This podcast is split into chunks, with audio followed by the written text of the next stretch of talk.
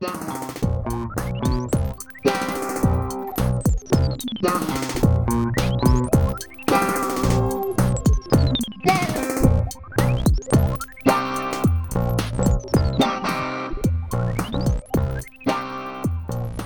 a todos, sejam muito bem-vindos ao 44 episódio do Bidé Podcast. Eu sou a Beatriz.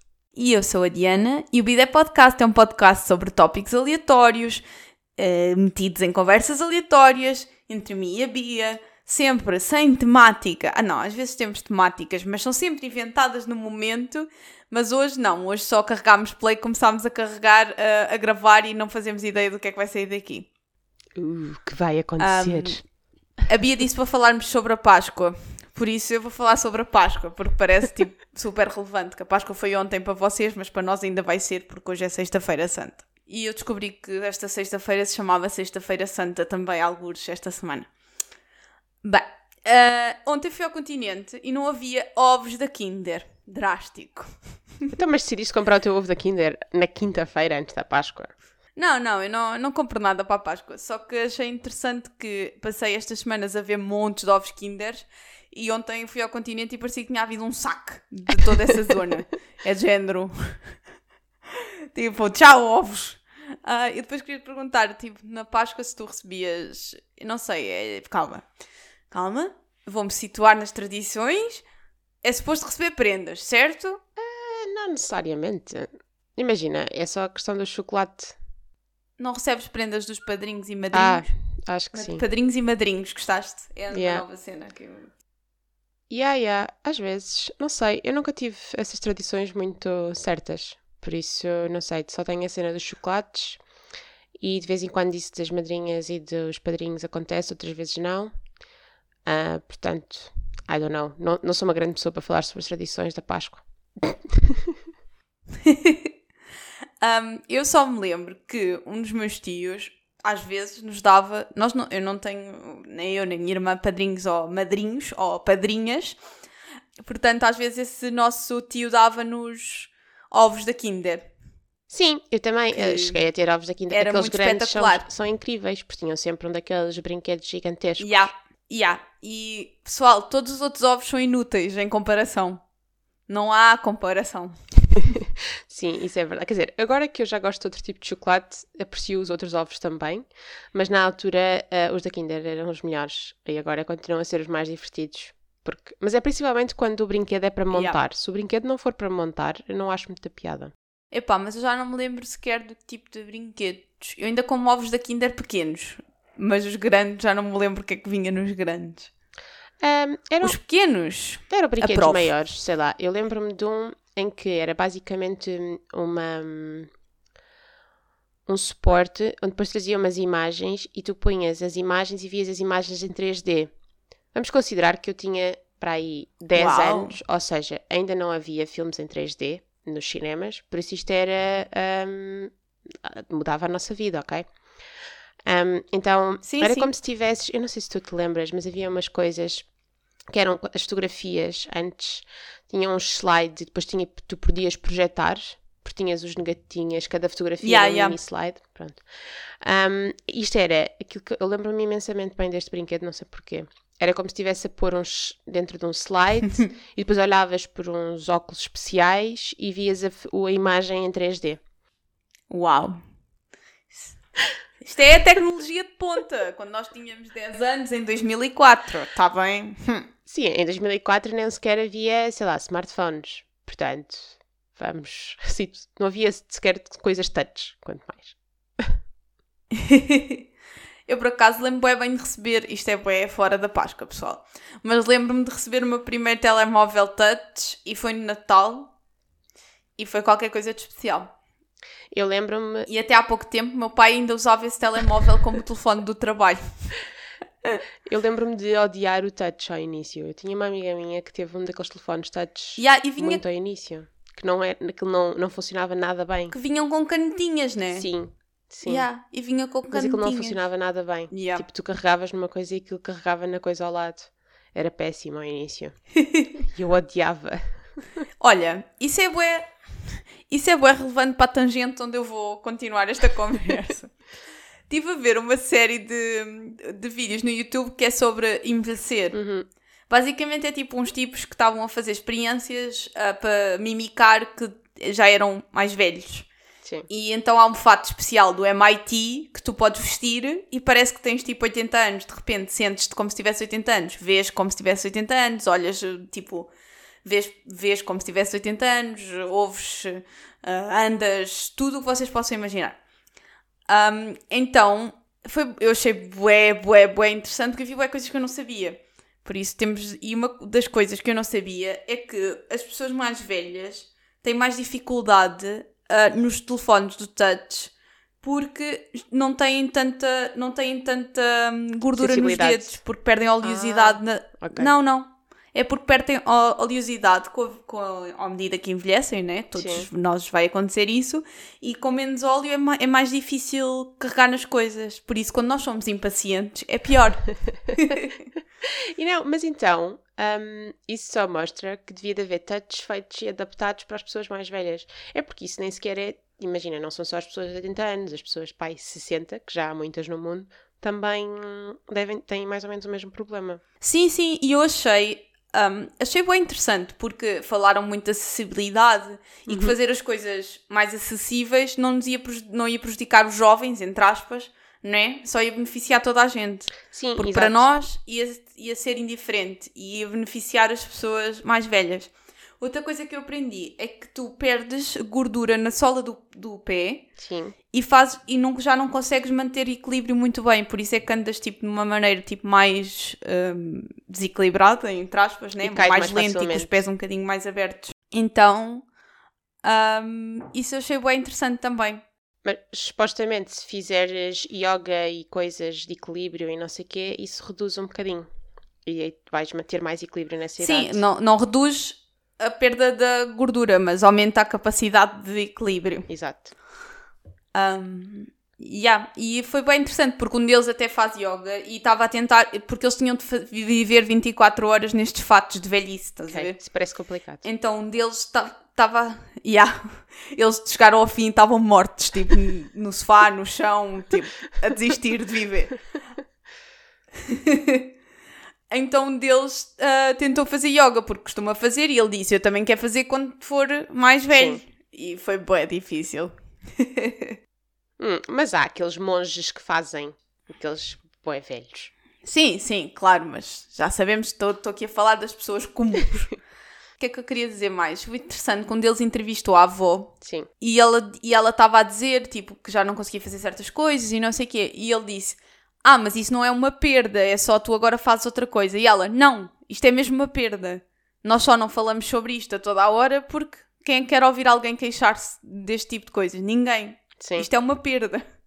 E eu, eu, achei bué, bué interessante isso que ela disse, porque hum, é realmente é uma coisa que nós não refletimos muito sobre o que é que as pessoas mais velhas pensam de perderem capa certas capacidades. Como é que elas lidam com isso.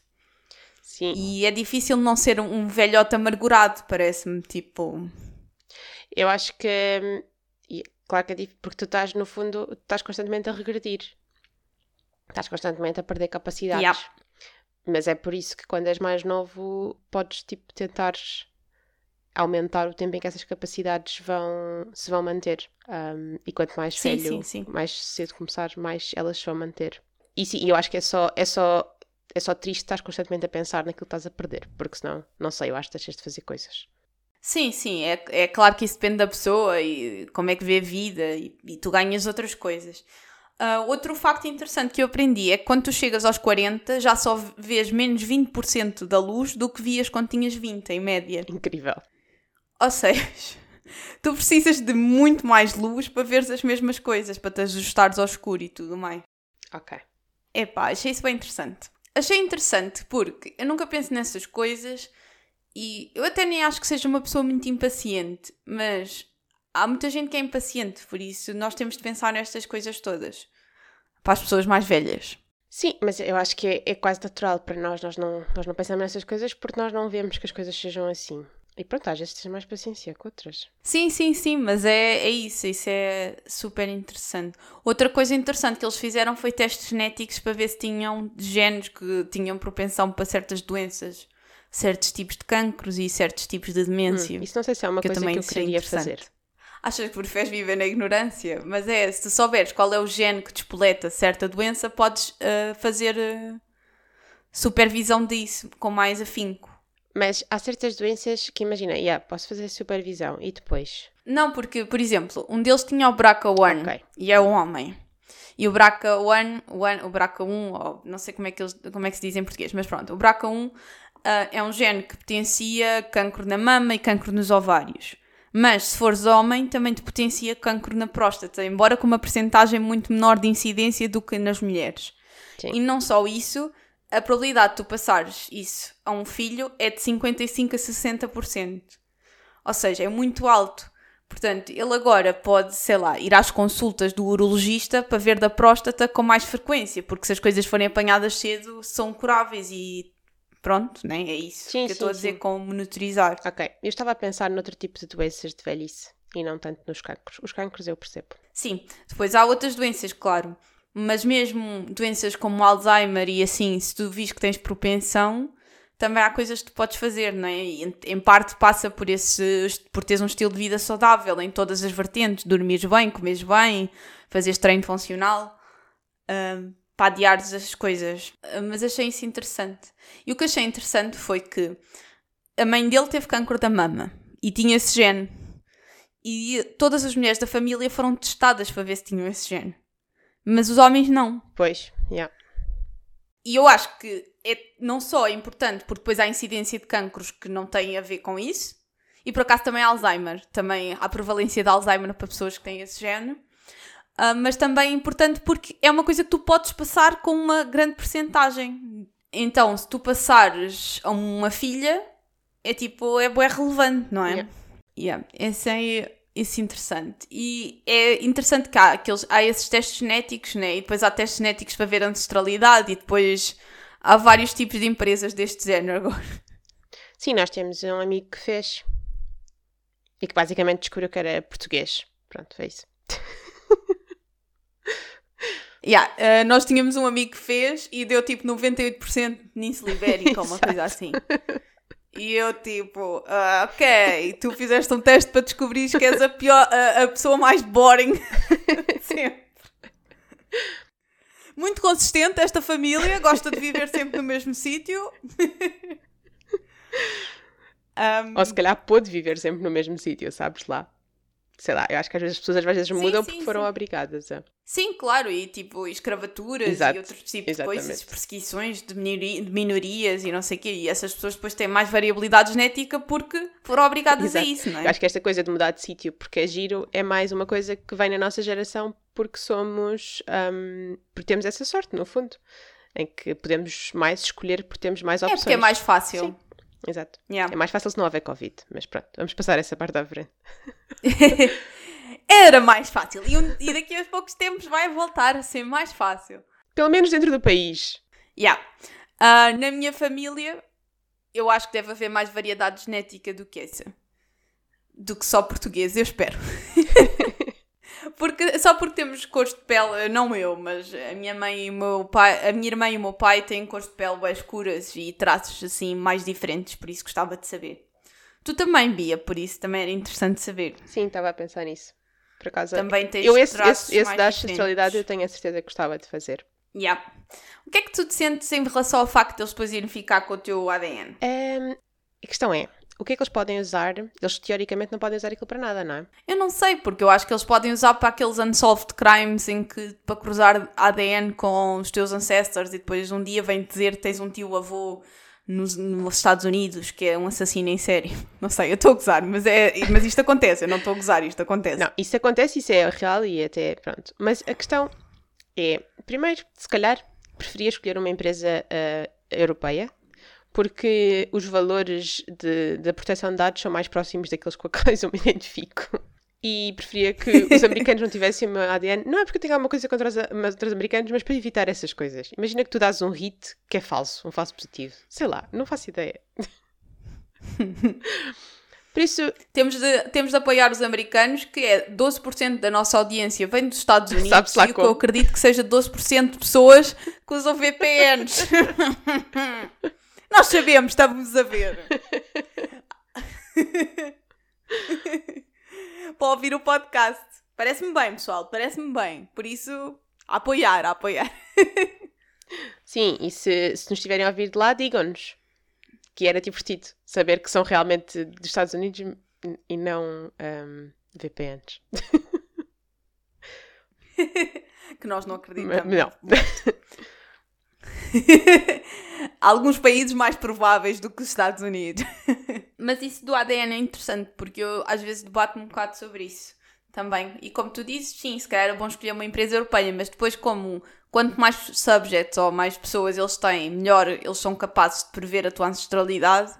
Eu também gostava de escolher uma empresa que já tivesse muitas amostras. Mas, tu viste. Hum, Pronto.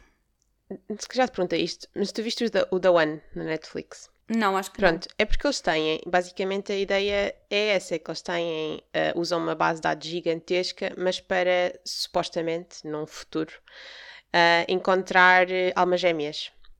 Pessoas que, um, que são destinadas Ah. a, a estar juntas. Com base, tipo, aquilo é uma ficção científica, ok? É do género, com base nas feromonas, as pessoas vão estar naturalmente atraídas porque têm um determinado gene que é compatível, estás a ver? Pronto. Ah, e funciona? F- funciona no, no Ah, filme. ou não queres dar No- spoilers? funciona na, na série. Ok, ok. Eh, não vos vou dar os spoilers de quando é que não funciona ou quais é que são os caveats. Isso podem descobrir se quiserem ver. Eu não sei se as pessoas querem ver, não vou estar aqui a dar spoiler. Ah, mas sim, e eles aí eles precisavam de uma base de dados gigantesca.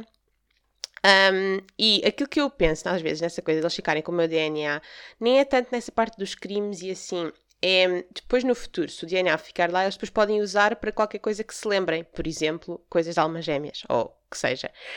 E coisas que eu ainda nem sequer pensei que vão existir. Isso às vezes faz-me um bocado de confusão. Sim, eu percebo o que queres dizer. Mas é, é aquela conversa que também já tivemos sobre as cenas da internet, o que é que está disponível, o que é que não está. Sim. Nós ainda não estamos a ver todas as potencialidades à nossa frente e é difícil de saber quais são as linhas que queremos ou não queremos cruzar. Mas, dito isto, era bem engraçado saber a ancestralidade. Eu acho que era bem engraçado para depois descobrirmos que provavelmente somos Península Ibérica e pronto. Mas pronto, era engraçado, não é mesmo? Ah, até porque hum, acho que seria interessante, acho que seria igual, imagina um, que tu tenhas um primo ou uma prima ou um avô ou um tio a dar o teu AD, o, o ADN dessa pessoa, o seu ADN. Eu acho que se calhar vai chegar a um ponto em que eles conseguem deduzir o teu ADN, ou pelo menos terem uma ideia de quem tu és. Não sei. Isto é o futuro. Pelo menos as partes comuns, não é? De- tipo aquelas que variam menos. Isto era, começou na Páscoa e está a falar de conversas profundas sobre ADN.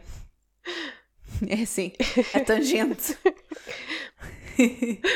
Isto para dizer que ser velhote é difícil e que há muitas coisas que nós não pensamos que acontece, muita degradação de capacidades físicas e intelectuais que nós nem sequer imaginamos e que temos todos de ser mais pacientes a lidar com as pessoas mais velhas. Sim, e que nós falamos muito sobre comida e sobre exercício físico por causa disso. Eu acho que uma, uma grande parte disso é sentir-te bem agora, mas também sentir-te melhor ahm, mais velha. Quando as pessoas me perguntam, mas queres viver até aos 80 anos? Isso é imenso tempo e depois vais estar doente. E eu, não, eu quero viver até aos 80 anos se estiver fixe e a viver bem. é isso que eu quero. Yeah, yeah. É isso, eu também ando a ver um bocado, também andei a ver um bocado, epá, isto pessoal, vai começar a secção de, estamos a falar de exercício, mas vai acabar brevemente, é só curtinho, curtinho. Ando a ver um bocado de treino funcional, que é, que é supostamente isso, que é tu estares a preparar o teu corpo para envelhecer. Um, e tem sido interessante, que é tipo aprender, uh, conseguir baixar-te e apanhar objetos rápido, coisas assim. Sim, esse tipo de coisas. Eu acho que é Conseguires- conseguir subir um escadote sem cair. Levantar-te rápido do chão quando cais. Uhum. Pronto. Essas coisas. Isso é fixe. Portanto, isso faz parte de envelhecer. E se envelhecermos todos como a minha bisavó de 97 anos, está tudo bem. Não, mas às vezes é isso que eu Quando as pessoas dizem, ah, não quero viver tanto tempo. Não, mas eu olho para a minha avó e as coisas que ela pôde experienciar porque viveu estes anos todos, apesar de estar sempre a dizer, ah, isto são muitos anos, filha, são coisas. São coisas únicas e que hum, ela, se não pudesse ter vivido estes anos todos, que conseguiu, em grande parte por causa dos avanços da medicina que existiram, uh, porque nós, se calhar, vamos viver muitos anos, porque entretanto houve este advento do exercício físico e da comida saudável mas também eles foi mais porque apareceu tipo os antibióticos, não é? Um, e, sim, sim. E, e, eles tiveram essa oportunidade uh, de ver coisas que nunca veriam. Depois há coisas que eles claramente não queriam ver. Imagina, eu acho que suponho que as nossas avós não estejam nada interessadas em ter visto o Covid. Uh, mas pronto, há outras sim, coisas eh, boas. A minha bisavó. A minha bisavó foi desde a Segunda Guerra Mundial ao Covid, pessoal. Exatamente. Uou! é incrível. Muito impressivo. e está bem de cabeça e tipo, não tem grandes problemas de saúde e lê as legendas na televisão. Eu, olha, é sempre olha um, uma isso... skill, sem óculos, é isto que eu acho que é uma skill. Isso é uma grande skill. A minha avó já não lê as legendas na televisão, já não, tem, já não é tipo, consegue rápido o suficiente. Eu acho que isto faz com que ela perceba melhor uh, francês e inglês, porque ela, como não lê bem as legendas, ou tem que estar muito direita e com os óculos, um, depois ela, entretanto, deve ter aprendido um bocado das línguas melhor. yeah. Sim, uh, a minha bisavó acho que sabe francês, né? Mas ela, em, filmes em inglês ela vê ela vê sem, sem óculos e lê as legendas. Só que um bocado, um bocado annoying, mas que não é porque ela é idosa e tem 97 anos e temos de entender, é que ela às vezes lê as legendas em voz alta. Sim, tu estás tipo, mas porquê? Mas isso há aquelas pessoas que quando estão a ler livros também têm que ler em voz alta para se concentrarem. Eu também acho isso irritante, mas pronto. Yeah, mas, yeah, mas é, é, temos de nos adaptar a estas, a estas cenas. À, à vida assim. Por acaso eu, eu foi bué, achei mesmo bué interessante. Não é que eu penso nos idosos como uma facção acabada da, da vida, nem nada disso. Mas eu acho, cada vez mais, e vejo, tanto que nós começamos a tratar as pessoas mais velhas como se fossem crianças sem autonomia, sem quereres, sem. sei Sim. lá, sem serem. são pessoas autónomas. E que quando eles estão bem de cabeça, não é? são pessoas autónomas que têm quereres e têm vontades e nós temos de respeitar. Nós queremos impor as nossas vontades, porque yeah. no fundo eu acho que isso é um bocado. Como nós temos mais força e agilidade física, achamos que estamos no direito de impor as nossas vontades. Mas na verdade não estamos, porque eles continuam a ser pessoas independentes. Um, que às vezes, pronto, é, são difíceis de aturar, mas é, é é ter paciência. Yeah, mas eles acham mesmo sobre nós. Exato. Exatamente. Eles estão a achar, fogo. Tipo, estas miúdas nasceram nos anos 90, eu nasci nos anos 20 e eles, tipo, e acham que sabem alguma coisa da vida. E têm razão! Ah, mas nós também, ainda por cima, trazemos um conjunto de coisas novas que não. Sei lá, eles nunca. Lá está, são coisas que eles nunca esperaram que iam ver na vida. Como nós não sabemos o que é que vai acontecer ao nosso ADN. Yeah. eu acho que isso é interessante também, tentar eh, manter a par, né? Há pessoas que se tentam mais que outras, mas tentar não ficar para trás.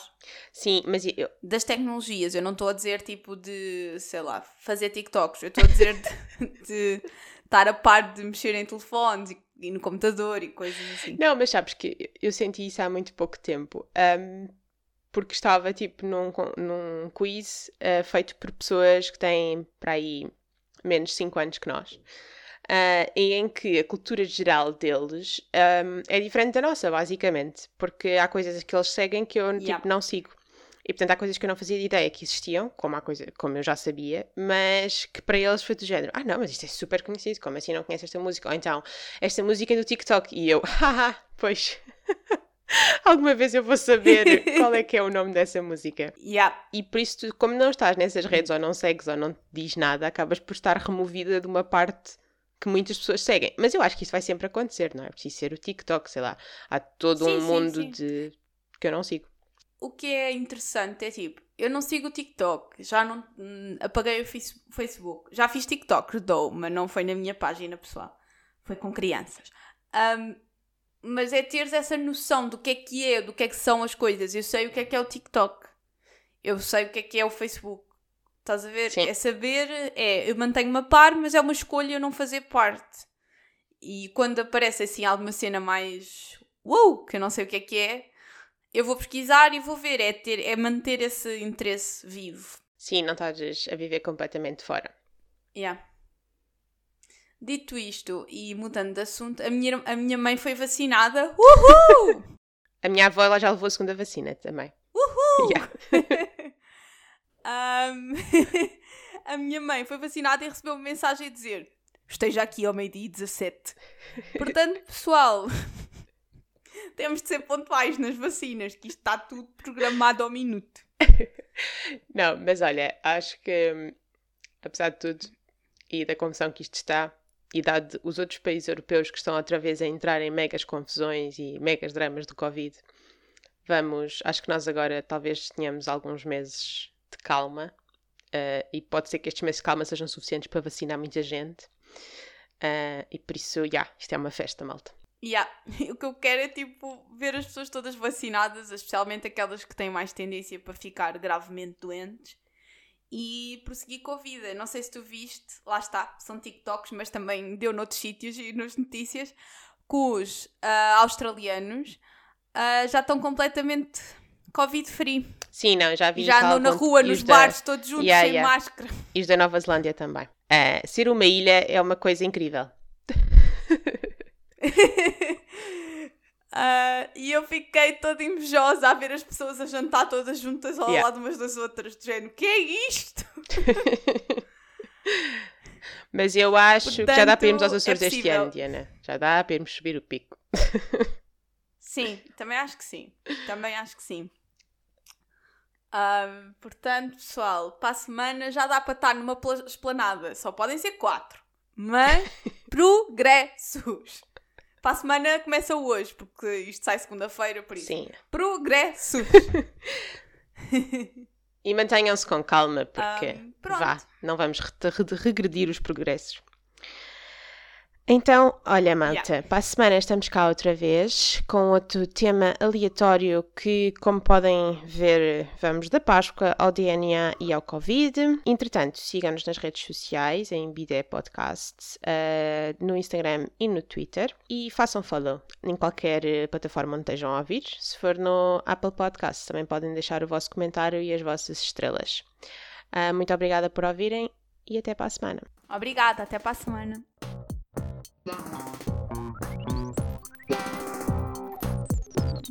O Bidé Podcast é apresentado pela Beatriz Lopes e por mim, Diana Souza. O nosso genérico foi criado por André Lamúrias. Visitem-nos em bidépodcast.com e através do Instagram e Twitter em Bidé Podcast.